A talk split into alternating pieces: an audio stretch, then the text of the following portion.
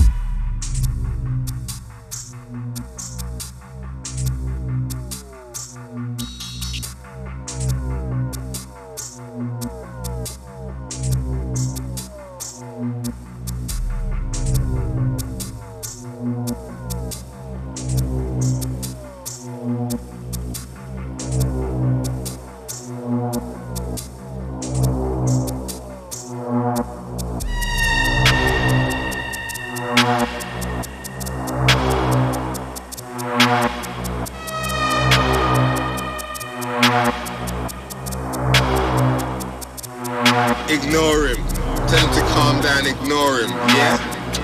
You fucking idiot. What do you think? Bro, I can't believe that you done this, man. You are now, you lot are... What? What?